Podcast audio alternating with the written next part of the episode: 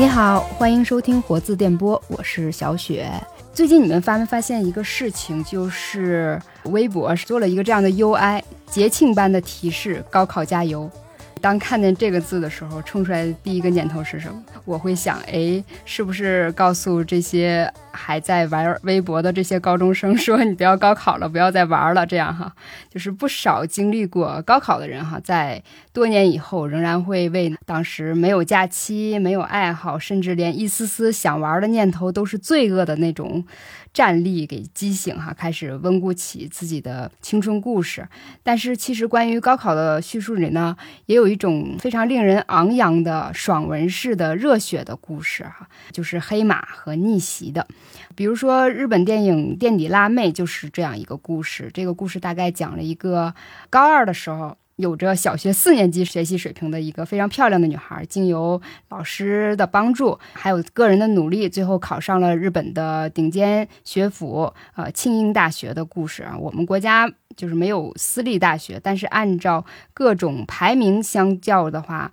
这个庆应大学应该相当于中国的复旦大学或者南京大学这样的水准哈。啊，这部电影是根据真实事件拍摄的哈，上映当年也是大受欢迎，在中国有相当多的忠实的喜好者啊，在他的那个原型的小红书的账号下呢，也有无数受到激励的那些观众考上了心仪的大学之后呢，前来还愿哈。今天呢，我邀请到了两位特别的嘉宾，一位呢就是在现实生活中逆袭的辣妹，真的是高考黑马的小朵，和零五后正在读高中的咔咔，他们两个呢也都看过这部电影。本期呢，我们就一起围绕这部电影聊聊高考的故事，以及讲高考的故事。嗯，两位跟我们的听众打一个招呼吧。Hello，我是小朵。我是咔咔，咔咔是拉着妈妈一起看的《垫底辣妹》。就是你第一次看《垫底辣妹》的时候是什么时候？怎么知道这部电影的？我第一次看《垫底辣妹》这个电影，其实是在初三中考之前。我是就是在豆瓣上面发现这个电影，然后特意找过来看，就是为了激励自己，因为要中考。我当时看完的时候，感觉就是一下子斗志非常昂扬，然后心里有一个念头，就是学就行了，凭什么我学不好？我感觉我学一学也一定能行。后来我为了激励自己，我还买了就是那个垫底辣妹沙耶加同款的珊瑚粉色斑马的那个自动铅，就是觉得。必先利其器，但是其实看完这个电影，就是过的时间比较久了之后，它对我的学习没有直接的特别大的影响，就更多的是当时看完，然后在情绪层面的这么一个激励的作用。但是我后面真正的下定决心去好好学习，其实是因为其他的原因。所以当时是因为被那个励志的这个标签吸引了吗？还是主动去发现这部电影呢？就是在豆瓣上面。也是刷到别人说被这个电影激励了，然后我因为要考试嘛，觉得激励一下自己。我还挺好奇的，你后来说那个你还有别的原因来激励你，是什么别的原因呢？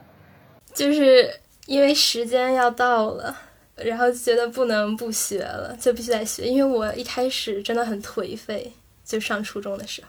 能够理解，我其实也是，我的初中还有我的高中。就是两次都是自己下定决心，然后去重新树立自己的目标，相当于拿到了一个远远高于自己平时的成绩嘛。所以我看《电影辣妹》那都也是好些年了。你想，我都毕业多少年了？我是零一级的，就是你出生的时候，我大学都已经毕业了。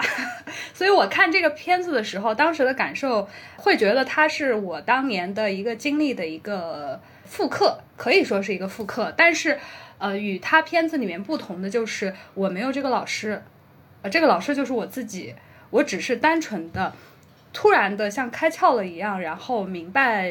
去完成一个目标的重要性，而且目标并没有什么多复杂啊，我要完成怎样的人生，然后哎呀，我要有一个多么宏伟的怎么样？不是的，就是单纯可能是甚至是因为痛恨，比如说老师上来跟你说。你可能只够考一个三本的学校，因为我那会儿的模考差不多考三百分，三百分的话，你要考个北大得考六百分，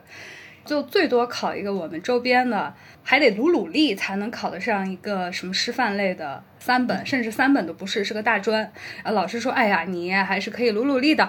我当时年轻的时候都是挺心高气傲的，你就会觉得。哎呀，我我这么厉害的人，我的那得是北大清华，我得怎么样怎么样。然后你其实是是因为是愤怒，是一种小朋友的那种，就凭什么？你凭什么看轻我？然后你由此作为一个动因，然后你就会开始对自己的学习的动机进行思考了。因为我相信很多人在十几岁的时候，其实是对于学习这件事情他是没有概念的。然后尤其是父母如果在 push 你去做这件事情，你其实会有那种反抗感。但是当你开始思考说这件事情它到底重不重要，或者我能不能为自己的人生做点事情的时候，其实它就是一个比较好的开始。但其实那个目标是什么其实不重要，就像是电影里面那个老师用来去吸引沙耶江的那个小目标是庆应大学有帅气的男生。那其实我当时可能也很接近，类似于我喜欢的男孩都是成绩很好的，或者说我羡慕的。女生，然后也是成绩非常好的，你觉得你也可以和他们一样，然后你就就此作为了自己一个契机。所以我当时看这个片子的时候，也觉得也挺有意思，就是它确实是一种可能性。虽然也有很多人觉得是不是太理想化了、太浪漫化了，但是它确实是一种可能性，因为人生可能就在那个契机，你推了你自己一把，你确实可以做到很多事情，也不见得是学习，也有可能是呃你减肥。或者说你跑步坚持，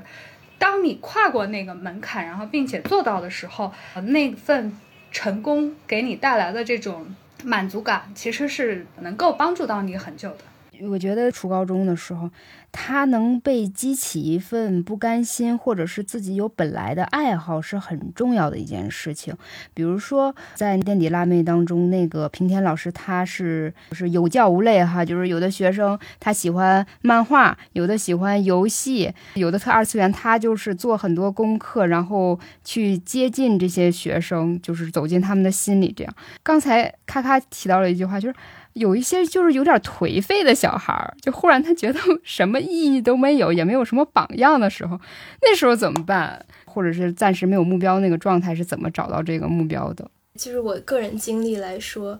我觉得那个颓废的有的时候可能就是没有办法去克服，但是我做的就是我去经历了它，然后让时间过去，就这成本比较大吧，就是你得有。颓废这个过程，然后呢，可能要是你没学好，考了试了，那就真的可能影响了你后面的。但是呢，我可能就是初一、初二特别颓废，但是初三至少考了一个还能看得过去的分儿。就是我真的觉得他那个青春期的颓废是时间问题，就是需要你时间过去成长了，才能真正的去克服的一个东西。其实小朵，我我很想问你，我感觉你就是那种比较自信的那一个哎。我青春期的时候，我背后的男生，我一句话都没有说过。我喜欢他三四年，我一句话都没有说过。我是一个非常非常自闭的人。你是现在看，你会觉得我是不是应该是一个开朗的人？不是的，我的青春期是一个，就是甚至可以说非常日漫式的那种，就是呃那会儿日剧特别喜欢拍这种什么惨绿的青春、抑郁的青春。我感觉我那会儿。那随便去个医院，应该看看，肯定有抑郁症之类的呀。但是我非常同意开开说的，就是年轻时候大人，他当他经历了人生之后，他会觉得这些烦恼不是什么。但是你对于一个小朋友来说，你在那个阶段，那是没有没有人来帮你解决的，就是相当于你在自我的形成的过程之中。呃，这个我形成的过程中没有任何人能帮你，你知道那就是一口井，然后你就是在井里观天，那又怎么样？没有任何人能帮你，那个答案在风中飘，但是没有任何人能够回答，然后那是一个很难受的一个阶段。你说在这个阶段，你想能找到目标是非常非常难的。呃，我其实可以给你提供一个故事啊，就是我后来其实是类似于做了这个电影里面那个老师的这个角色，我是带艺考生的。他们都是差不多高一高二，然后来学，都是成绩不太好，才会去选艺术考试这条路。尤其是我教的是编导嘛，编导真的是完全没有任何的，就是需要去学的艺术课的专业课的部分，就是纯写写东西，然后看看电影，就相当于单纯是为了能够多考一点分，比如我本来只能考个大专，但我现在能考个三本。我本来能考个三本，我现在能碰个二本。然后呢，你说来的孩子，他们都差不多是十六岁左右，你能感受到一种非常普遍性的焦虑，就是他们既自卑又自负，因为他非常清楚地认识到了班级里面对他的这种可以叫鄙视也好，因为他成绩不好嘛，他又觉得那些成绩好的人也没什么了不起的。那你确实也是，有很多成绩好的人，不见得人品上或者是才能上更强，但是他又在这种自怨自艾之中，又感受到一种很强烈的这种自卑感，但是他们又很自负，又觉得啊，我以后怎么样怎么样。然后当时我记得印象很深，我就跟他们说，我说高考这东西一点都不重要，它不可能决定你的能力，它没有办法作为一个标准线，说啊，你以后就会人生混得很好。你看我老师我我混的不也就这么回事儿吗？但是高考，我觉得，或者说这次考试对于你来说是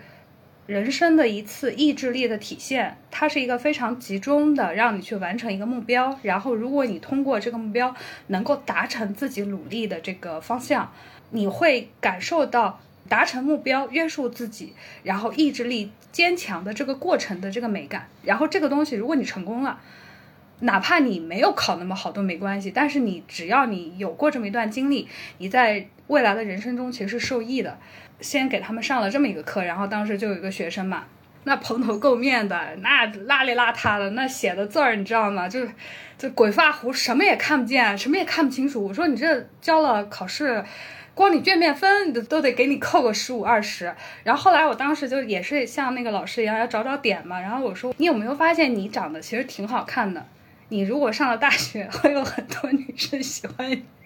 但如果你上不了，哎呀，那怎么办？那之后以后只能去洗头店里面上班。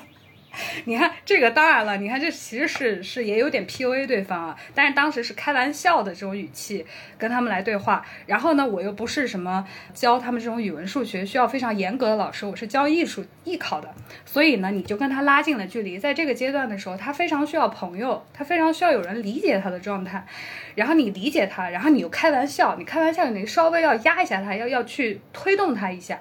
我觉得还真的挺快的，然后因为他突然意识到自己长得很帅，说哇，我这我有很多的可能性啊，然后哎，鲁学习这个东西也没有那么难吧，差不多也就一年左右，慢慢慢进步，就是很明显的他自己做了一个就这种心态上的调整和努力上的转变，然后最后就确实考到了一个还挺好的那个艺术类院校，虽然只是二本啊。也有个后话了，因为他确实觉得自己是帅哥，后来在大学里面谈了太多恋爱，可能有点耽误学习，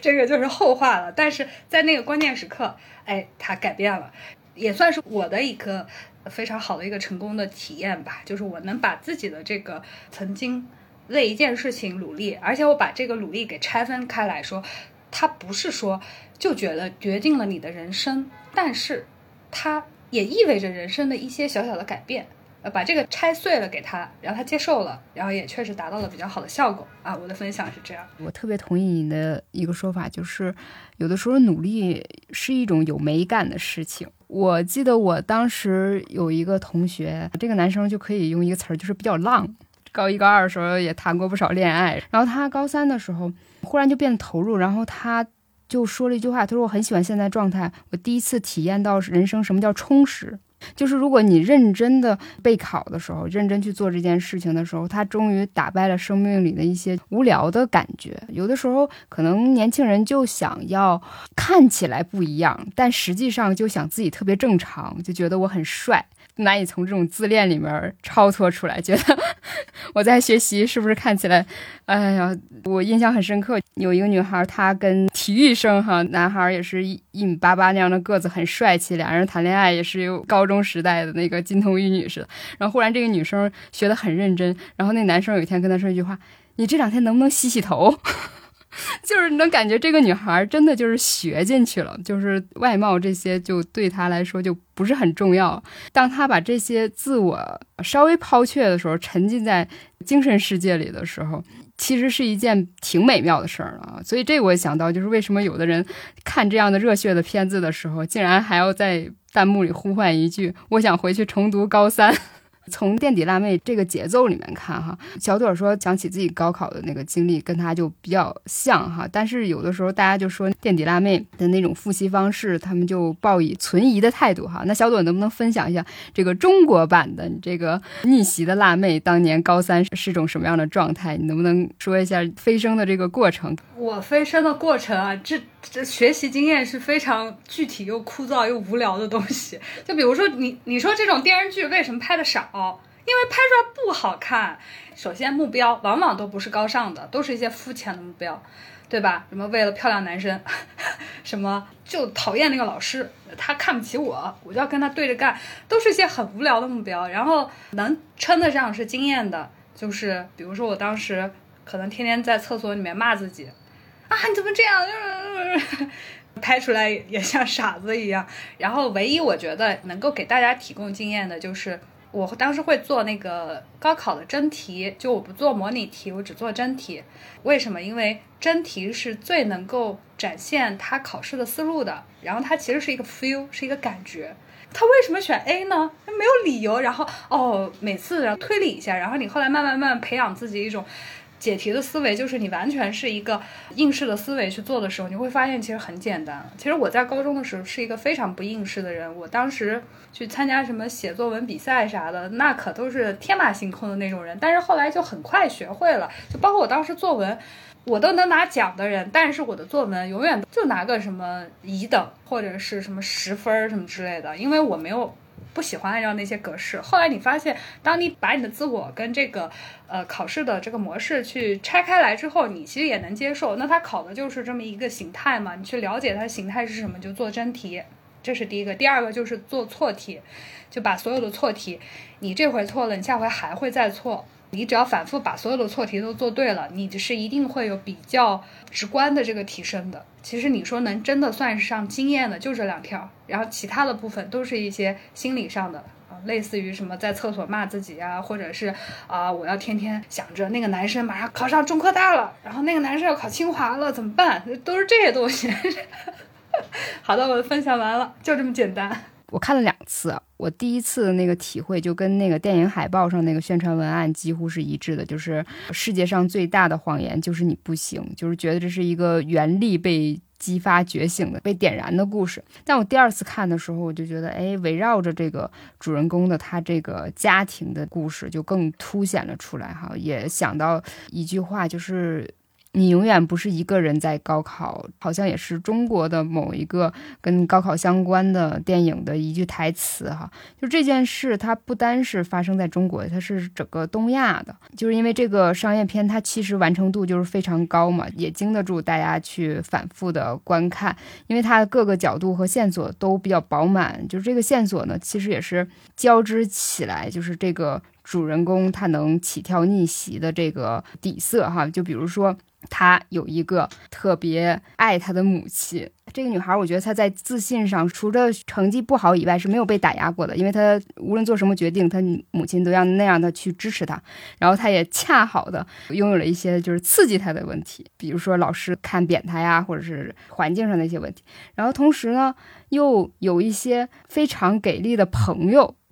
这样的一些角色。然后最重要的是有这样的一个老师，就是给她拆解了这样的一个。目标哈，咔咔，你在这里边，就是你觉得呃看的时候，你除了给自己打气的那个部分，就跟你有共鸣的点，或者是说哪一条线你自己是比较有感触的。我换个问法，就是你觉得在高考这个漫长的这个历程里哈，就是谁什么样的帮助是实际的青春期的人是很需要的，觉得它很有作用的。呃，我觉得就是默默的陪伴。我当时考试之前是。我中考之前是一九年疫情，然后我当时就是那个疫情，不是就大家所有人都封在家里了吗？然后我当时是留在我姥姥家了，在山东。我姥姥就是每天准备好一日三餐，她就让我除了吃饭，其他啥也不用想，然后就是学习。所以我当时就是获得了就我人生中最努力学习的一段阶段，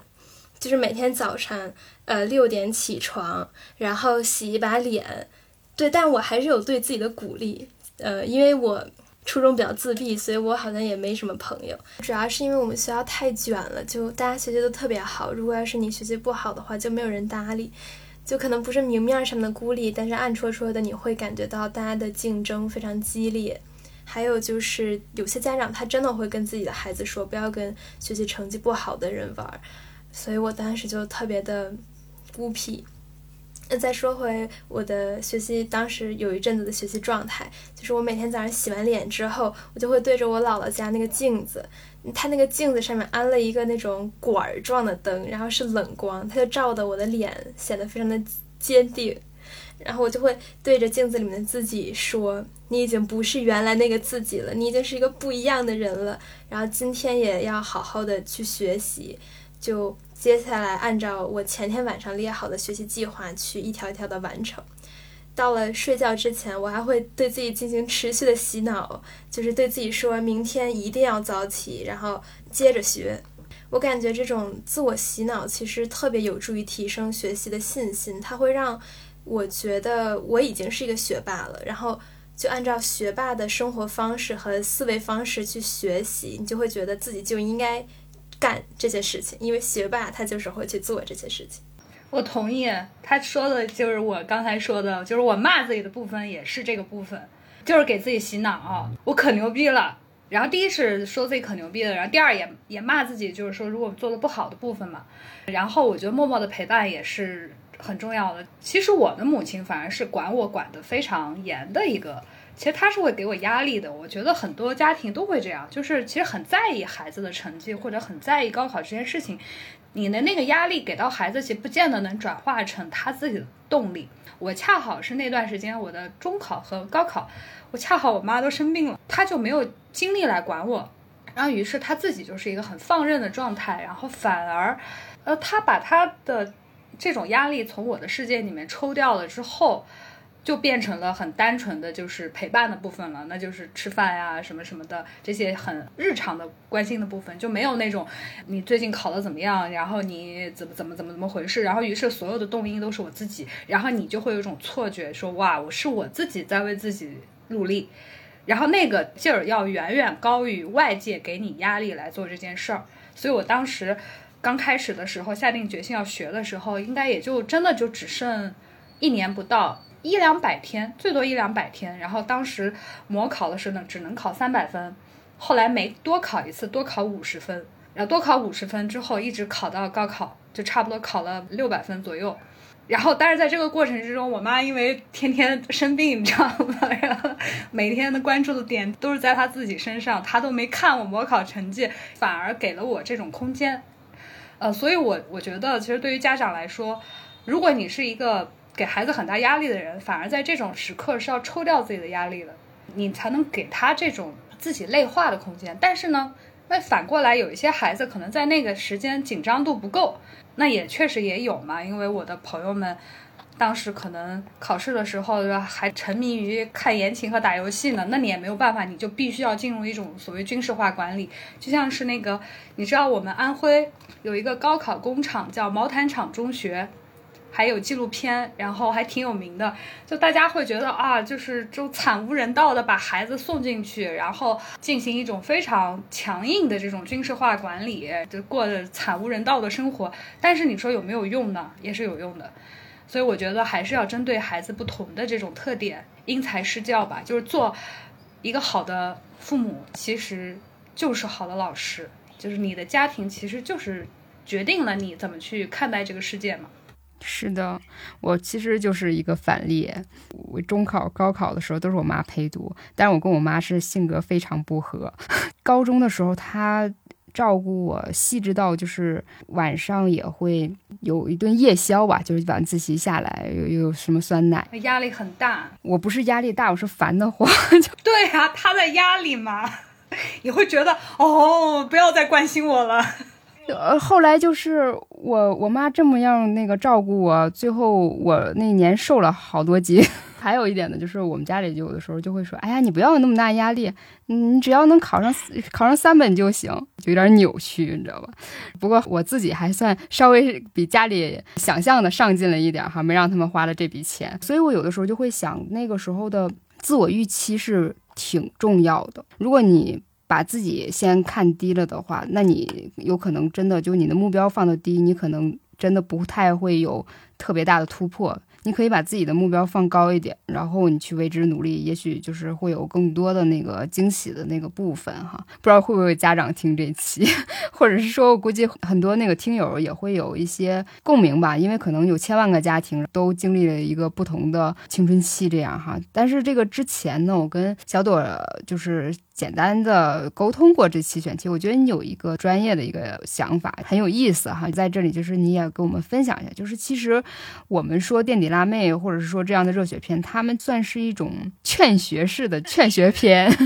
励志的要素，或者是说它动人的原因啊。比如说，我觉得那个像垫底辣妹之所以比较出挑的一个原因，确实是让很多人感受到了一种叫力量的感觉，就有自己有被击到的那种，就是他。给的那个情感也有稍微煽乎一点，就是让你那个落泪的地方，但是都很到位。就从这样的那个拆分的角度讲，呃，小朵能不能跟我们分享一下这个劝学片大概可能会有一个什么样的套路？我觉得你夸的这部片子啊，我觉得你夸大了，夸的有点高。其实我觉得这类片子还是因为其实很少见。对，就是之前的时候我们聊也会说，是不是日本人就拍这种类型的这种。劝学的青春片，但事实上也不是的。日本的青春剧很多，但这么多年我认真看过的，你看还有一部叫《龙樱》，然后《龙樱》呢是写那个老师呃带着一一帮废物学生，然后他考上东大的故事，就这一部。然后其他的类型包括《女王的教室》啊，包括 GTO 麻辣教师，如果涉及到就是有这种学业部分的。都是中间的一小段儿，就是说你可能很努力，我还是觉得劝学篇是比较少的，因为你围绕这个这种打鸡血的这个内容啊，它难写，它作为剧本上难写。你说考试，它有什么好写的呢？我写青春片，我写啥不行？我写小朋友们面临的这种人性的拷问，然后面临着跟父母的关系，然后包括初恋的这种懵懂美好，都是很好拍的。但是这种鸡汤类的是少见的，它因为少见，所以才。会，我们会觉得，哎，这个片子拍的是真的不错，而且它有这种励志感。但是你要真拆分开来看的话，那这种励志是怎么去达成的呢？其实还是有一个就是鸡汤式的结果，就他考上了庆应大学，或者是龙樱里面是考上了东京大学。那如果放到中国，那个你得本来是一个废柴，然后结果考上了北大，你才有这个效果。但事实上，人生中不是有这么多呃很完美的结果的。其实大家通过自己的努力，只要能够达成比自己目标上面高一点点的东西就够了。所以我开玩笑我说，我说这种类型的片子其实也挺像抖音短视频里面说什么一百天你就能挣一百万，或者是什么三十天我就瘦了三十斤，它还是有一个噱头在的。但是日本拍过的这种类型的片子，我们觉得很好看的原因是，它还是要有一种副本作战的感觉，要有一种打怪，我要一个一个副本去打这个 boss，然后大家有一种团队作战，然后一起去攻克了一个大的副本 boss 感觉，然后给你一种爽感。其实它还是一种爽文的写法。放到国内的话，其实就不说。前些年呢，就去年的话，我当时看过那个《天才基本法》啊，然后还有一个叫《我的卡路里男孩》，其实里面也有这样子的桥段，就是小朋友在这个暑假的夏令营，或者是他有一自己的一个目标，然后他要跟别人一起捆绑学习，他怎么一步一步提升自己的成绩，其实都是有这样子的桥段的。然后垫底辣妹只是说，因为这个人有一个自己的特殊的经历，然后这个经历本身就让人是觉得很有吸引力的，他是一个。那种不学无术的黄毛辣妹，然后她通过自己的努力得到了这个很好的一个学业成绩，会让很多人会觉得，那既然她能做到，我也能做到，这个打鸡血的效果就很好。而且这个人的原型，他今年好像三十多岁嘛，三十多岁，他好像最近又考上了哥伦比亚大学。我当时看的点还不是他最近考上了哥伦比亚大学，而是他其实考上了庆应大学之后，他也没有。一个很好的一个人生规划，他当时去做了那个婚礼设计师，然后很快就结婚了，然后很明显那段婚姻是不太合适的，所以他又离婚了嘛。他现在才重新找到了人生的目标，就是因为他的这个经历其实代表了教育的意义，自我教育、自我学习、自我追寻的这个意义，所以他现在去学了教育心理学，我觉得挺好的。就是这种类型的片子展现的就是一个很亘古不变的道理，叫做种一棵树最好的时间。要么是十年前，要么是现在。然后这是所有的励志的片子里面，我觉得是不会变的一条金线。而这种类型的励志的片子，其实更多的可能是运动片，特别喜欢什么打球啊什么之类的这种片子，特别喜欢写，对吧？然后还有一些就是包括什么创业啊，然后还有什么喜欢写这种就是屌丝逆袭的片子。但我觉得他们给到我们共同的这个爽感，其实就是我通过自己的努力突破了自己的极限，实现了自己的人生的一个飞跃。但其实这就是一个很浪漫化的表达，因为人生其实是有。确实不是有这么一一两个事情就决定的，呃，但是我还是会很喜欢这种积雪的片子，因为人生有的时候还是要有一些这种对于自我能力的这种无限的挖掘感，它会让你觉得自己的不平凡嘛。我大概分享如此。另外一种说法啊，叫。呃，人生有的时候就是活那么几个瞬间。对，前年吧，那个《东城梦魇》的那个凯特温斯莱特，她扮演的那个角色，就是在那个小镇里，她当年就是那个女篮，她进了一个绝杀嘛。即使他到五十岁的时候，整个小镇还为他这件事儿 觉得他是大 boss 级的那个人物哈。就刚才小朵儿在说。体育片很受欢迎的时候，我在那个之前想问题的时候，也在想到了这一点哈，就是不同的国情啊，或者是不同的国家地区，因为他们环境的那个需要哈，就在这个热血的逆袭的这个片子上有不同的那个变体。比如说这个美国的那种热血逆袭故事，基本上就是体育电影。英国有一个舞出的天地嘛哈，呃，美国像什么弱点啊、多见，但是他们比较注重的一个因素叫天赋。一定是就是街区里这很有天赋的一个孩子，但是他是另外一个阶级的，就是贫穷少年，然后不被看好，再加上一个不得志的，通常是退役大神的这种教练的组合。然后日本的这种热血中二故事，你就觉得他跟那个，因为有他们有一个漫画的这个机制嘛，就觉得。契合的特别完美，比如说龙樱，他就是那个从漫画出来的哈，然后呃这种什么笨蛋学生加上这个铁腕律师，然后又有奇奇怪怪的各种老师过来帮他们，又好看，然后又热血。韩国呢也有一个韩国版，人家直接就在简介里就说我们是韩国版的龙樱，叫学习之神。我们自己本土呢可能也有类似的。但是，就是我刚才说的这些片子，可能都偏向于是二零一零年左右的。如果说小朵刚才举几个例子，好像就是近两年我们可能在那个编剧的那个手法上就。更加丰富多元，我不知道我这么说对不对哈？可能因为前些年那个很多片子，我们会有一种印象，就是正剧偏多嘛。近几年就是在青春片上，我们有了新的搞头的样式啊，这样的。那我自己觉得，就是可能关于高考的片子呢，什么青春派呀之类的那种，会觉得那几年呢，我们的青春片呢，通常都是以什么高三或者什么大学为背景的年轻人谈恋爱的青春这个故事哈，就是感觉爱情在里面的比重会有一点重。但我们中国比较严肃的。如果说真的高三怎样学习的这种片子呢，可能不大多。然后我们如果要提及这个问题的话，就不太会把它特别的漫画化表达，但是可能会有一点浪漫式的啊。但是如果说大家会觉得在这里边很贴近自己的，通常都是纪录片了啊，比如说那个什么周浩的那个高三啊。这两年我也觉得就是热血这个梗哈，好像也被短视频梗给消解了。比如说我会我会想到那个什么。歪嘴战神啊，还是就是不是叫什么歪嘴先生？对我现在觉得好多逆袭的方式，就是说搞搞穿越，或者是说他那个角色或者是地位突然的那个反转，然后给你一种那个逆袭的那种爽感啊。这两年可能我在我的视野范围内就没有看到特别多的那种逆袭的故事。我不知道咔咔你们那个同学里面，你们会比较欢迎什么样的就是逆袭的故事？你们同学有人会看爽文吗？他会这对这些感兴趣吗？哦，我们同学确实有人看爽文，但是他们看的也不是高考爽文，他们会看那种重生之我是什么什么什么这种爽文。然后我在想说，可能大家，嗯，有些人不喜欢看高考爽文，是因为考试它本质上还是一种竞争。然后他哪怕是一个电视角色，但是他逆袭了，他还会给一部分观众带来威胁感，就是因为如果这个角色他的。状态，他的水平和观众并不是匹配的，观众很难去跟他共情，而且作为观众，他要花时间和精力去放在一个角色的逆袭上面，就是去看别人花时间在自己身上复习，去好好学习，得到了一个好的结果。那对于就是作为考生的观众来说，他们把这个时间并没有花在自己身上的话，可能就会觉得不太平衡，所以他们可能不会想去看，就会拿这个时间去放在自己身上，不如就自己学。这个比看爽文，不如自己当黑马。所以就是说，我看垫底辣妹，我喜欢她是可能是因为她是在另外一个国家的考试，所以她没有跟我有非常直接的这种竞争关系，因为她还是距离上离我比较远。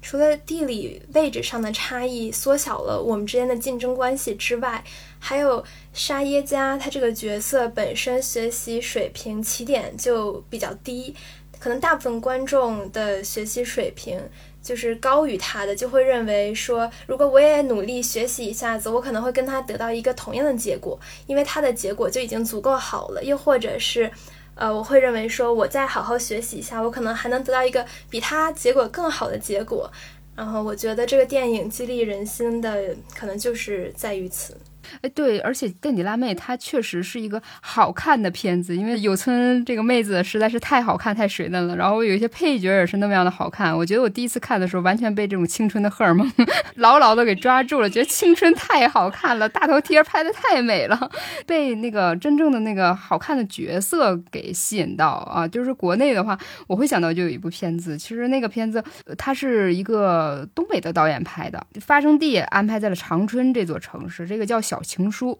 还原度很高的写出了这个高三的生活啊，尤其是它里面还有一个高光片段吧，就是大家在那个雪地里释放哈打雪仗的时候，其实就是跟我自己的那个经历呃地域上很接近哈，我也觉得挺好看。但是大家都会说一点，这里面找的演员太老了，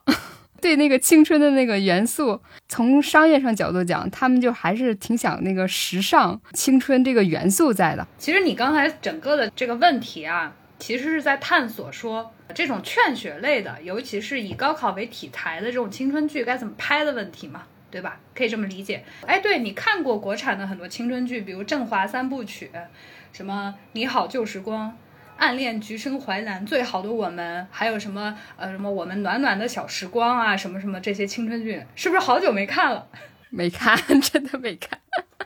我跟你说，这些青春剧在国外有多受欢迎，就是中国文化输出的一大部分。就甚至你知道吗？不是说光在东南亚受欢迎。它还在什么那些阿拉伯国家很受欢迎，然后最近的国产剧也是远远比日剧和韩剧要输出的更广。就是原来我们初高中的时候，我们当时是看日剧的呀，然后后来开始看韩剧，但是现在其实整个的这个华语这些剧的输出已经转换成中国的青春剧了，因为它展现了一个中国的校园的生态。然后你知道，在那些阿拉伯国家，他们很难想象男生女生一起上学。然后他所展现的那种青春洋溢的那种状态，就大家都会非常喜欢。然后我刚才说的那些剧啊，其实里面也都会多多少少会涉及到包括考试啊、高考啊等等这些话题，但是确实都不是以考试作为主线的。我是同意咔咔说的，就是考试这件事情，其实本质是还是一个挺乏味，或者说甚至是很让人很压抑的一件事情。而且从我们剧本创作来讲，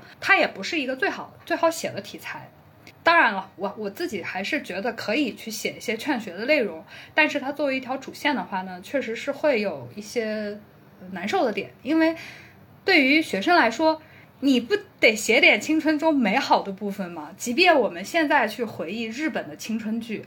想到的也绝对不是日本剧里面的考试，想到的也绝对是日本的什么校园季啊。夏日的烟火啊，然后男生女生什么穿着都不是和服，就浴袍的那种，牵着手去看烟花呀，你一定想到的是这些。所以中国的剧，我觉得也是比较符合这个创作规律的。所以我为什么说我们围绕垫底辣妹，她毕竟还是一个孤立，就是她还是因为这个主角。毕竟有着自己这这个很独特的一个人生经历，然后写出来也非常有趣。但是你说近些年为什么就没有了？甚至包括刚才说的龙樱，龙樱都是哪年的故片子了？零六年的了片子了，对，非常早的片子了。然后近些年的日剧在拍的是什么？拍的是宽松世代又如何？呃，二零一六年的讲的是这些经过快乐教育的人，然后在社会中非常困难或怎么样。然后包括说什么。三浦春马，我记得二零年拍叫《前段情史》，讲的是反消费主义。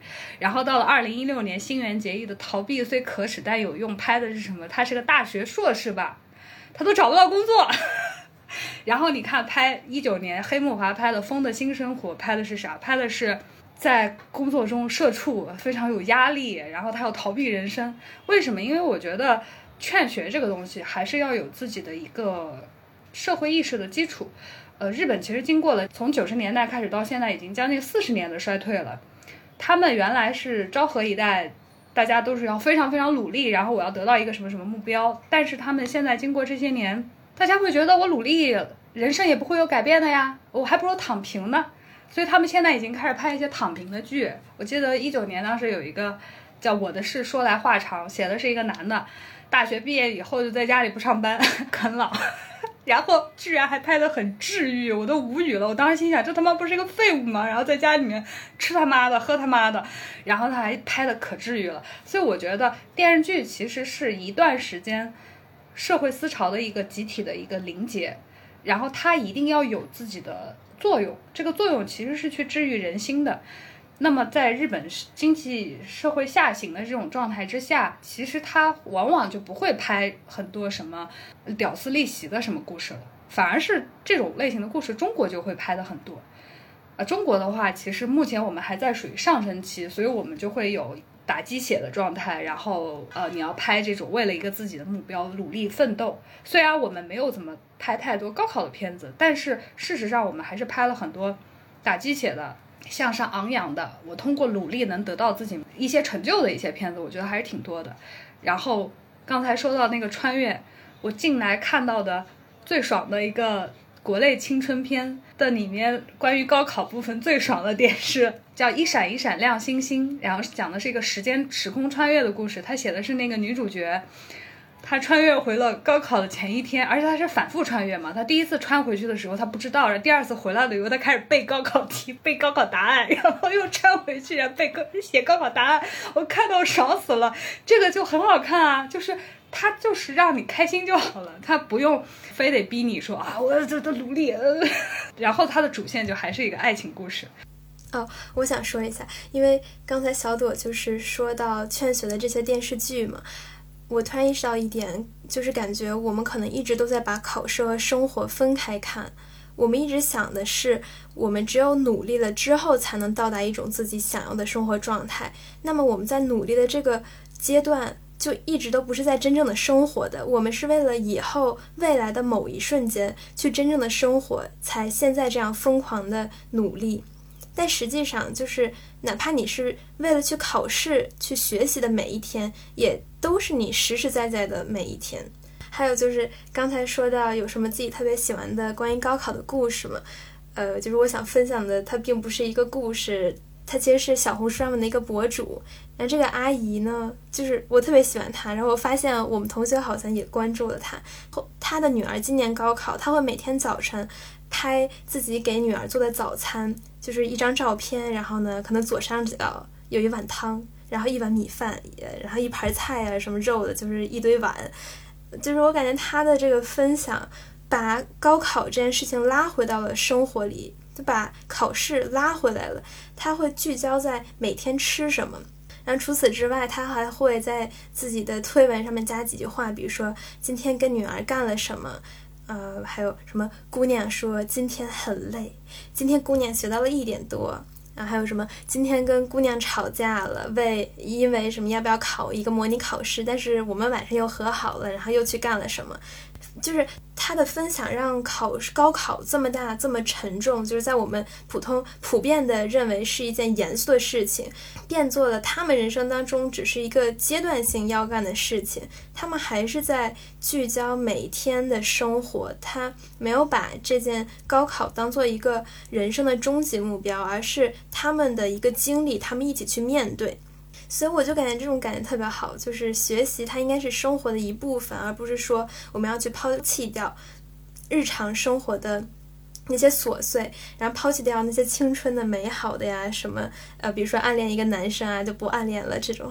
呃，对，我就感觉这种其实不并不需要，就是光埋埋头苦读其实也不是太对，就是其实生活应该是一起的，学习是生活的一部分，你主要的还是要去生活。说的太棒了，卡卡！你看电视剧的魅力，就是要拍出来这样治愈的故事，让你有力量的故事。对，我觉得现在可能我们缺的就一部分，就是我觉得小朵刚才说电视剧其实是社会心态的一个风向标嘛。现在的这个状况就是社会上的这种压力和这种焦虑，一样也会传递到校园里哈。比如说那个垫底辣妹，她这个主角沙耶加原型也是，我看了她一个英语视频，她用力营业哈，就是也入驻 B 站了。他就是跟那个平田老师他们俩来了这么一段，他不是去那个哥伦比亚大学接着去读研了嘛？但是他要提升自己的英语嘛，就刚开始那一年就问哥你工作是什么？然后他说 speaking。说那是什么？说你不知道店里辣妹吗？我就是因为这个电影，我在全国各处演讲，就会想到很多人就说考上北大就是我这人生的这个顶点了，之后都是下坡路。哎，往后说这个学历有没有效什么的，这些可能就是我们之前也聊过专门的话题哈，就暂且搁置。但是既然去经历这次考试，好好的去完成它，就比较必要啊。但我可能就之前有一个预设，就是。一种感觉啊，在大家的这种回馈里，可能觉得他们之所以分成那个两面派，就是说这个电影真不真实，恰恰发现这个人他是一个浪漫主义的，相信理想的，所以说他是感性的，或者是另外一些他说他是理性的，就认为这个是不可能发生的现实这种。但我没想到咔咔给我的那个答案就是，我不知道你在你的那个同学当中，你这个观点占多少哈，但是很开心，有很大一部分的孩子竟然可以把学习跟生活。结合在起来，这个其实是超越了我之前的一个预设的啊，因为我会想，你们到底相不相信这样的故事，还是在一个可能比较具体的一个事实上的这样？我挺喜欢他的这个说法，生活它就是有很多的这种层面嘛。然后，因为我是写剧本的，我也非常希望能够在这种作品里面，其实你就是要去治愈人心，你就是要让大家觉得舒适，不管是奋斗也好。奋斗其实这两个是不矛盾的，就是说我通过自己的努力，然后打了鸡血，然后能够获得一次我的人生的这个目标感，这是非常重要的，因为你人生中无数次都会去重新回溯你的成功经验。呃，但是那第二种呢，说躺平有没有问题呢？那其实你就是得享受生活呀。我觉得其实这两套东西是并行的，然后包括说我们在创作之中也是希望能够把这两者可能各有偏向，但是希望都能够。把它给写好。回到这个电影的话呢，我觉得刚才我说，其实电影是社会思潮的一个凝结，就包括说为什么他会变成辣妹，变成垫底的辣妹，其实也是因为当时从一九八七年之后，这个女孩就是一九八七年生的，其实是这一代人被日本称为叫宽松世代嘛，就是因为他们开始搞快乐教育了，啊，他们开始不排名，然后下午两点半就放学了。下了课就之后全去补习班，就跟中国前一段时间特别像，就是全都是那种课后的这种，你要去公司里面去上这种补课班，这种宽松教育，这种快乐教育，看起来是在缓解这个所谓的压力，但事实上是导致这种利益的一个再次集中，就你的分化会越来越严重。那有些人他就彻底躺平了，然后你就丧失了对于人生机会的一些把握嘛。所以回到高考的话，高考其实它的魅力是在于。无论怎么说，它都是一个最公平的一个去筛选人的方式，它非常公平，啊，它不像那个西方式的，然后你要去用那个推荐信制度啊，然后你还要有一大堆各种各样奇奇怪怪的这种课外的这种这种项目啊，然后去给你增加分数，它就是非常简单的，它是超越阶层的，是完全就是把你放到一个线上去做，它很公平，所以它才会压力那么大。然后，那么东亚三国都是在这件事情上卷，那卷出来的呢？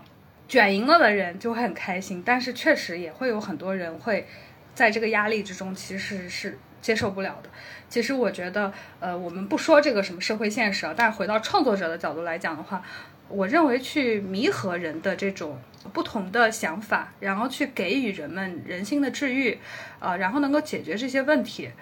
我觉得是最重要的。对，其实我给咔咔之前一个问题的时候，就是你比较想看一个什么样的高考故事？就是如果让你自己写一个哈，你会想表达一个什么样的故事？我很想听听你的呃想法。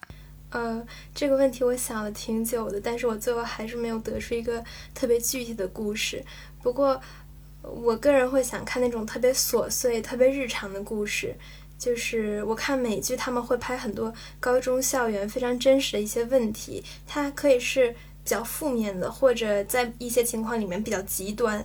但是他拍的这些这些问题就会被就被看到了。如果要是不管现实中的青少年他有没有遇到同样的情况，就会启发他的思考。他如果真的遇到了。一样的事情，他可能会少一点对于未知的恐惧，又或者是有同样问题的青少年，他也不会因为做了一些比较出格的事情，就觉得自己就是跟别人不一样，或者他就是为了跟别人不一样，然后去做一些出格的事情。因为其实青春期大家遇到的事情都大差不差，然后拍出来的话，大家可能就会意识到。当然，这也可能是审查制度的一个问题。再一个就是，如果不拍，它就不存在。不不不不，这我不同意啊！我是业内人士，我不同意啊！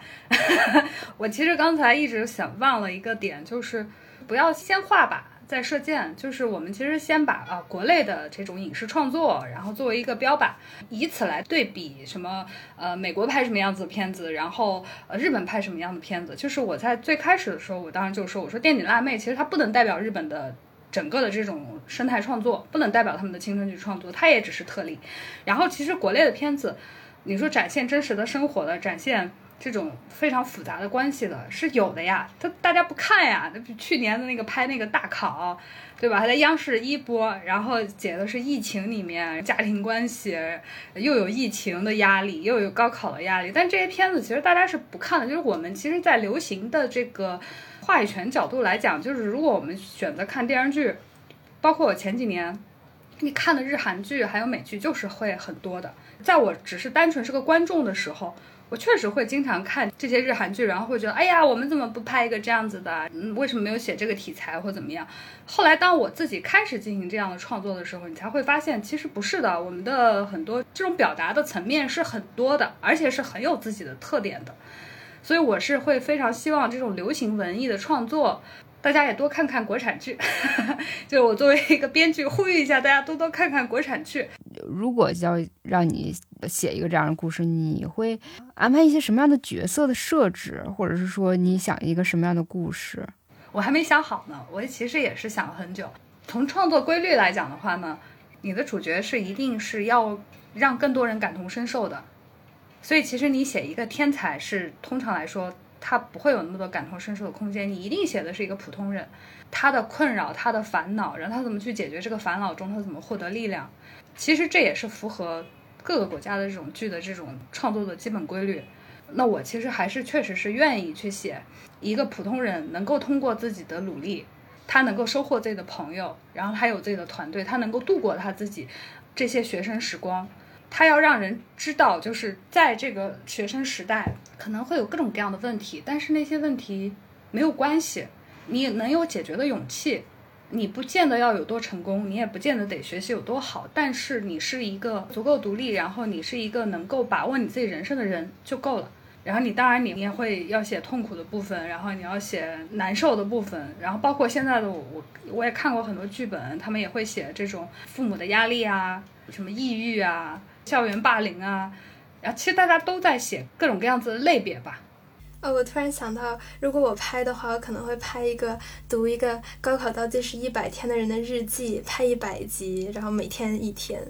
就是那个镜头可以是很多第一人称视角的，跟随他的眼睛去看他所看到的画面，要不然就是那种怼脸，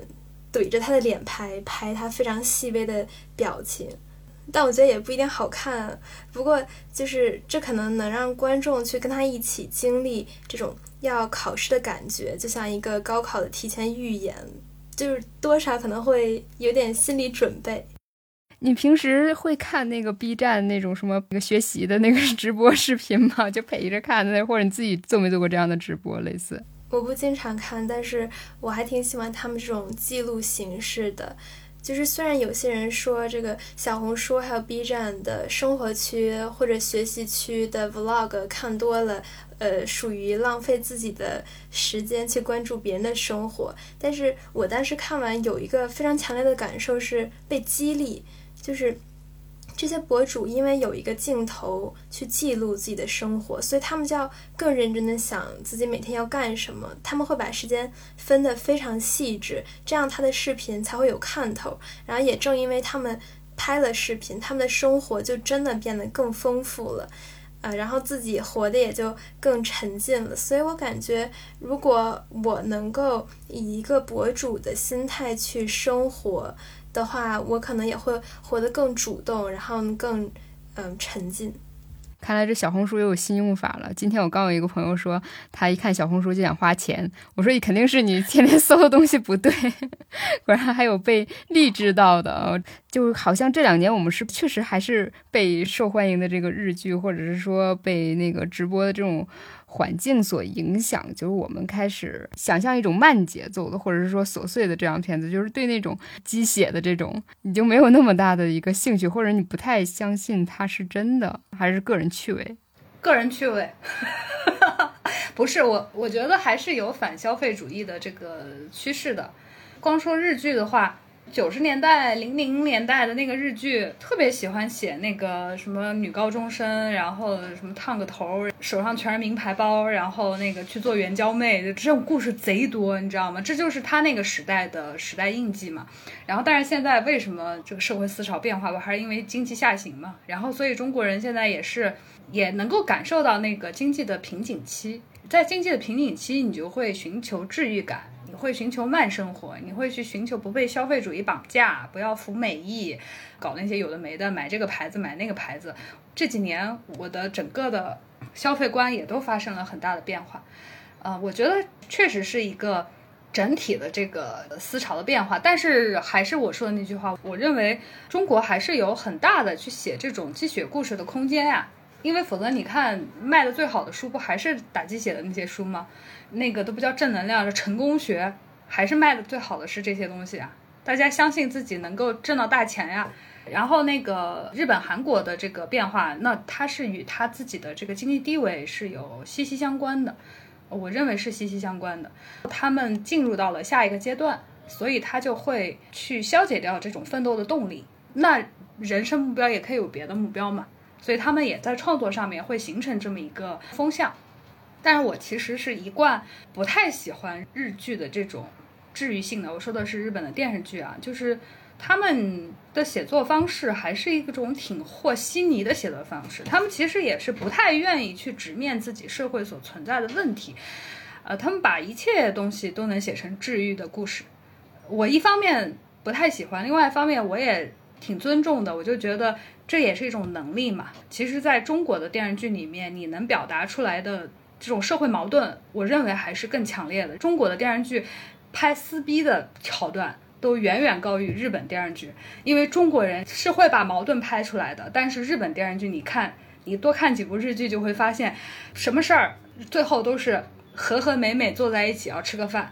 他其实是在用这种方式去消解你的社会矛盾，他去解决你的问题。我所以，我当时记得看那个什么新垣结衣的那个逃避虽然可耻但有用的时候，都觉得特别好笑。就是他写一个女大学生都找不到工作，然后只能去给那个男的当钟点工。这按理说不是应该上了抖音，然后说天哪，什么我们的。什么大学生怎么都这样了？按理说是要要反思一下我们的社会出了什么问题的，居然他写成了一个爱情故事，然后写成了一个很治愈系的故事，这是当时让我非常震惊的。然后后来我才意识到，就是他们的编剧是其实是有很强的这种和稀泥的那种能力。然后你说好不好呢？我觉得也是好的呀，就是去治愈人心嘛。因为否则日本的社会环境其实是远远的压力是要高于中国的社会环境的。然后那他们的这种无处消解的这种压力怎么去解决？那不就是靠这种文艺作品去输出，输出给你，告诉你啊，其实也没什么事儿，然后都可以，于是你就 OK 了。我认为这也是一种创作者的能力。也有可能是我个人的那个爱好的一个偏差造成的哈。我觉得这两年的那个成功学的那个叙事可能没有以前那么受欢迎了。包括有一度就是说打鸡血的这种，大家都会直接就直面说你这糊弄谁呢？你别别鸡血了，这个生活里就是这么无望或怎么样。我不知道是不是可能一线的这些年轻人他更倾向于认同和稀泥式的哈这种治愈的一种方式。我们想要的就是一种温暖的东西。在，就是只要这个时候有一个心灵马杀鸡就可以了。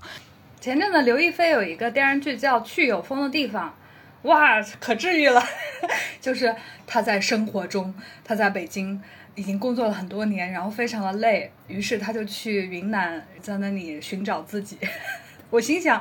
我说这个这种类型的剧大概五年前，然后韩国开始拍，然后日本也差不多，日本是一九年开始拍的，然后中国现在也开始拍这种类型的，好看。呃，所以我认为这也是一种社会共识。就是影视剧哈，一部分就是给银发族拍的，然后一部分就是说给白领拍的，好像就是因为学生确实就是这个没有时间看电视剧，所以这也是造成了高考题材的这种片子啊。就是前几年我们可能就是因为更像小朵说的哈，它集中要表现那个社会直面社会的问题。你看那种什么什么小别离、小欢喜啊等等这样的片子，啊，就有一种家庭群像几个阶级的这种呃东西在里头哈。然后我们。期待的那种，呃，有点脱离现实的，就是说热血，你被激起来了，然后我就中二努力这样的片子，可能就不被家长所接受，因为有一些家长都说，哎呀，我不想给我看闺女看什么龙樱，看什么那个垫底辣妹，她别再以为上清华北大是非常简单的事情，一年就可以做到，就不发这样的声音。那我想知道，看看你你们在哪里啊，寻找这种。给自己鼓劲儿的感觉，因为白领经常还说好累啊，就城里的 感觉好累啊。就我们这样的一个状态，岂不是影响到校园？就觉得学习又有什么用呢？会有会有这样想法吗？我可能还是会时常反复的去疑问自己的动力究竟是什么。但是有的时候我学某些东西是真的会很开心，就是它一个点会引发我进一步的思考、探索，开启了一个新的领域，然后这个新的东西。我可能会突然发现，它跟我很久之前学的一个看似毫无关联的东西有链接，然后我就会非常开心。呃，除了我呢，我身边的有些同学，他们就是真的是在为中华之崛起而读书，他们是很认真的在想怎么能把这个社会变得更好。比如说有那个高中生哲学社，还有什么历史社之类这种，他们会定期举办活动。然后大家互相讨论哲学观点或者历史事件这种，就是我的同龄人，他们真的非常专业，就是让我很激动。哦对，然后还有一个就是我在小红书上面看到过采访小学生，问他们为什么要学习，就他们的回答也非常的就很成熟，就已经很有自己的想法了。而且他们说的都不太一样，就有些人说就是可以有更多的选择，然后还有些同学就是找到了自己的乐趣，就是真的学的开心，还有一些人就是说自己在学习的时候能知道自己究竟在干嘛，就是小学生的观点，我觉得很厉害。哦，说到打鸡血，我发现就是年轻人中间还有一种声音，就是回农村务农，让大学生返乡。我不知道其实大家怎么看，就是这种想法的人占比有多少？我就是在网上看到有这种现象存在。小朵，咱俩的年纪没差多少哈。我们那个时候啊，汪峰啊，飞得更高啊，或者是我相信，但是这是一首后期的一个歌。我们有的时候就甚至在一些。呃，音乐里面就能体验那种就很勃发的那个感觉哈。红日啊，这样的歌好像就已经流传好多好多年，现在连励志歌曲都会有变少的感觉。我不知道你有这么样体会，就是在你的这个经验里，就是近几年可能会被什么，或者说你高考的时候有被什么励志到这种作品什么的吗？或者这两年有没有这种作品能激发你的这种？我高考的时候。那个时候，日本漫画其实也是在一个昂扬的阶段。那个时候的少年 Jump 画的都是热血漫。我当时看《灌篮高手》，就确实是我们一一代八零后的回忆。现在零零后肯定是不看的，但是那个时候确实是他们有一种比较广泛的，就不是光他一部作品都是这么写的。然后写团队的精神，写要奋斗到最后一刻。我当时是非常受到激励的。呃，我周围的朋友们，每个人自己励志的方向是不同的。就是他们有的人是歌曲，有的人甚至看《三国演义》这种古典名著，然后还有人是看齐达内这种踢球的，然后还有人看志愿军。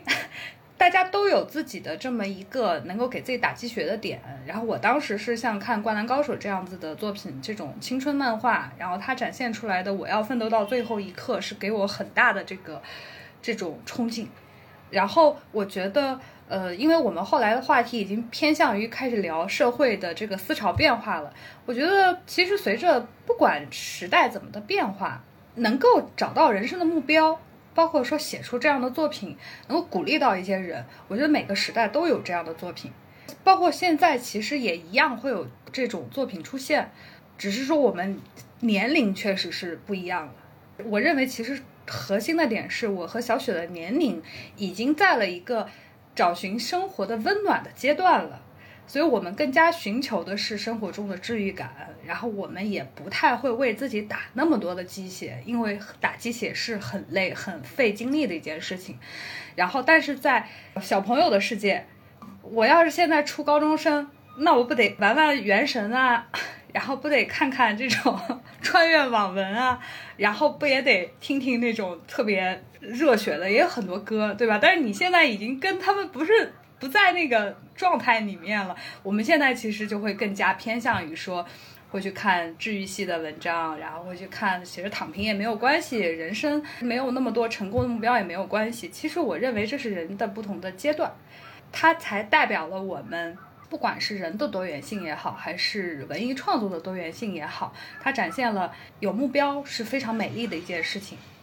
但是接受自己是一个普通人，它同样也是一件非常美丽的事情。这是我的一个感受啊。我们刚才用一词儿叫鸡血，但是在咱们这个年代再往前倒。那叫榜样，可能有一阵在流行公乐里，它可能叫做偶像的力量是无穷的哈。如何都有这样的一些因素在，你会设想一个更美好的一个未来和更好的一个自己的一个想象啊。看看你同学都在看什么？哦，我们同学有人看《排球少年》，说很热血，然后在疯狂给我安利的。对我还想补充一点，就是。虽然可能每个人，大部分人都说要接受自己是普通人，但是，但是其实我觉得普通人的价值很大，就是他。不需要是接受，就是这个世界其实就是一个个普通人组成的，就不要觉得自己普通就不会改变什么，也不会有什么影响力。但其实就是因为每一个人，就是这个社会全都是普通人，然后我觉得没有说就有一个人特别的怎么样，他会把整个社会都变的那种感觉，不是这样，就是其实就是每一个普通人去呃过他每天的生活，然后把这个社会变成了现在这个样子。多么正能量啊！鼓掌，鼓掌，鼓掌！好棒啊！说的特别好。我认为这就是新一代年轻人，我觉得是高于至少我年轻时候的这个心态的，包括他们的整体的对于世界的认知。因为我觉得在我年轻的时候，确实是大家会不想做普通人，都不说那些什么学霸之类的，就是文艺青年。大家都有一种，他要有要有一套鄙视链，然后哎，我看了多少东西，然后我就我很高级。现在的年轻人，因为我也接触过一些，我觉得大家会更加的接受，就是我就是自由自在的，是多样化的，我普通又怎么样呢？我一样很好。然后我认为这是一个非常普遍的一个现象，就是他们不再把自己的一个趣味。当成是一个我要去 push 别人的一个动力，就像我，我记得我小的时候做文艺青年的时候，那会儿，那你要是喜欢一个，哎，我看了这个电影，那我可高级了。然后现在大家其实还是跟社会发展有关系嘛，现在社会的极大的物质丰富，导致去获取这些资源的门槛也降低了，所以大家心态就变得更加平和了。我认为是一件非常好的事情。然后咔咔，厉害厉害厉害厉害厉害。他们至少能比我们更早的认识现实，他们至少真敢于真诚的面对自己。我觉得我们那个时候很多害怕考试或学不下去的一个原因，就是会害怕一个你在那条鄙视链里面，对吧？你在那条鄙视链里面，我只有这一条路。对你隐约知道一个答案，但是你不会去那样去面对。也一方面感谢现在那个很多平台的这种开放吧，就是大家获知的也很多，然后也会有很多很多的方法。因为我自己大概是马上高考的那个时候，可能才知道拆解学习目标啊，怎么去学习啊，这些任务都是一种比较后知后觉的状态，懵懂的，或者是说就是自己去。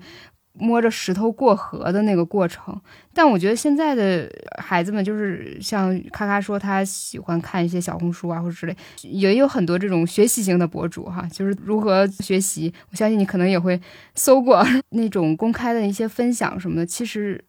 真的是造福了大家，包括像我们今天呃博客里去聊的这些哈，就是很敞开心扉，大家也会从其他人的这个经历里面，就是找到自己的影子，同时也会给自己的一些启发。我觉得是这样的。说一下高考给自己留下最大的一个印记吧，我先说一个吧，就是我倒是觉得，你认真的去对待一个，这个真的是一个好好的了解你自己的一个契机。今天就是也是为了找寻这种。鸡血的状态哈，昂扬的斗志。我又看了一会儿龙樱，阿布宽哈，他就说了一句话嘛，说考试就是和出题人、你的对手在对话，也是和你自己在对话。就是考试其实是一种交流。从我自己的一个考试的经历来看的话，我并没有在高考的时候就是获得一个就是突破式的一个结局哈，但是我我从里面收获的。最大的一个东西就是，我发现我可以通过考试诚恳的认识到自己，因为我自己高考的那个数学哈，我自己答的题的部分就是一百分的分值，然后最后我就打了一百分，就是我自己所能掌握的每一个字，我都认认真真的誊写上去了，这就是我的一个真实的水平。从考试这件事情里认定了我自己的性格和我自己的这个。能力的这个范围的一件事情啊，呃，我不知道，就是在你们的生活里面，可能就是经过了这一段呃岁月，就是在你们心里留下的是什么？咔咔，先来吧。我想的词是沉淀，就这其实是一个梗，就是在短视频网站上面的体育生经常会自己打一个 tag，然后说沉淀。但是我真的觉得这个词挺好的，它就是经历一个大考的感觉，让我非常的沉稳了。就是你必须要经历点什么这种紧张之后，它会有一种松弛，但是是紧张过后的松弛感。我的分享就是，就我完全同意你刚才说的，因为那个阶段是人生第一次要去触碰到一个叫做目标的事情，然后也在触碰的是自己的极限。考试无论如何，它是一种最公平的方式，尤其是高考。它让你有机会去给自己设定一个目标，然后你如果为之努力，并且达成了自己的目标，它就是会是一份成功的体验。而且你在漫长的人生之中有过这种成功的体验是非常重要的，你就会不停的从这种成功的经验里面获取力量，然后你能够触碰到自己意志力的这个极限。我相信，在我们那个时候，其实懵懵懂懂的人还是会更多的。我觉得在当下的时代，大家的资讯如此发达，很多人也会更早的去意识到这件事情对我到底有什么价值。其实他一旦意识到这件事情对自己的价值，他并且设定了一个自己能达到的目标，并且去实现了它，他的一生都是会为此受益的。所以也别说。有些人到了五六十岁了，都退休了，还在聊自己高考的事情。但因为这件事情，就是很，就是会是你人生中一个很重要的体验。然后你获得了成功的经验，你会永远记住它。你一直都在获益，也一直在汲取力量。所以我也希望，就是如果是年轻的朋友们，能够找到自己的目标，然后并且去做一次尝试，是非常好的。然后如果是父母的话，大家也是第一次做父母，也是第一次做孩子，都是很难的事情。呃，你也可以和自己的孩子一起去找这个目标，大家一起加油。刚才在不断的聊天中召唤回我高中的一个记忆啊，我会觉得高考它最特别的一个点，还是在于是一群人心无旁骛的，大家一起做一件事情。它之所以那么的。回想起来，让你总是意犹未尽，觉得很浪漫或怎么样，是因为真的你隐约的是有一种伙伴感。嗯，你之后再做任何一件事情，从那以后我们就五湖四海，就是各自分流了。你去做自己的事情，你再努力或怎么样，你也是在独自的做一件事情。在一个班级里，全班都形成一种空气凝固着在学习的那种环境、那种氛围，就以后都。可能不大有了。呃，包括有的时候觉得高考的啊，或者是热血的片子、青春片吧，他们让你感觉感同身受，都是因为它真挚，然后有一种就是充沛着强烈的个人情感的发自肺腑的感觉。今天我们聊这个，很庆幸就是我们没有把这个高考，或者是说某一种类型的故事，一个泛泛的角度进去啊，我们也不是。时间节点上的一个话题，就来发表发表。当时我也做过这件事啊，因为今天是我们有这种不同年龄的这样的一个对话，两代人之间 就互相的了解，也发现了一些欣喜和还是用那个词吧，有点感觉治愈感，充满力量的一个聊天啊。我希望哈有一些是高考之前的学生，高二的学生听到了这期节目，然后好好去努力，这样。你可以鼓励一下大家，因为我补充一个点，就是高考真的是人生中第一个很重要的事情。但是呢，你在你漫长的人生中会发现，它其实是一件，其实已经是最简单的事情了。就像你说的，就所有人为了一个目标，但是这些目标是有范围的，是有考试范围的。你还真能努力，你随着人生之中接下来的所有的事情都会超过解题范围。所以高考中如果积累了那次经验，嗯，我觉得是会对人很有帮助。然后，所以你刚才讲到，所有人为了一个目标去努力，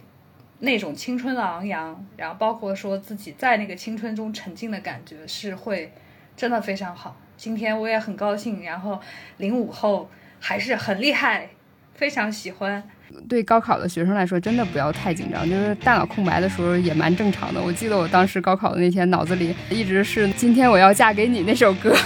估计有不少家长也是在准备他们的那个什么旗开得胜的那件旗袍如何？但是更重要的是这两天不要让孩子吃坏了东西，让他们保持一个比较好的状态吧。谢谢大家。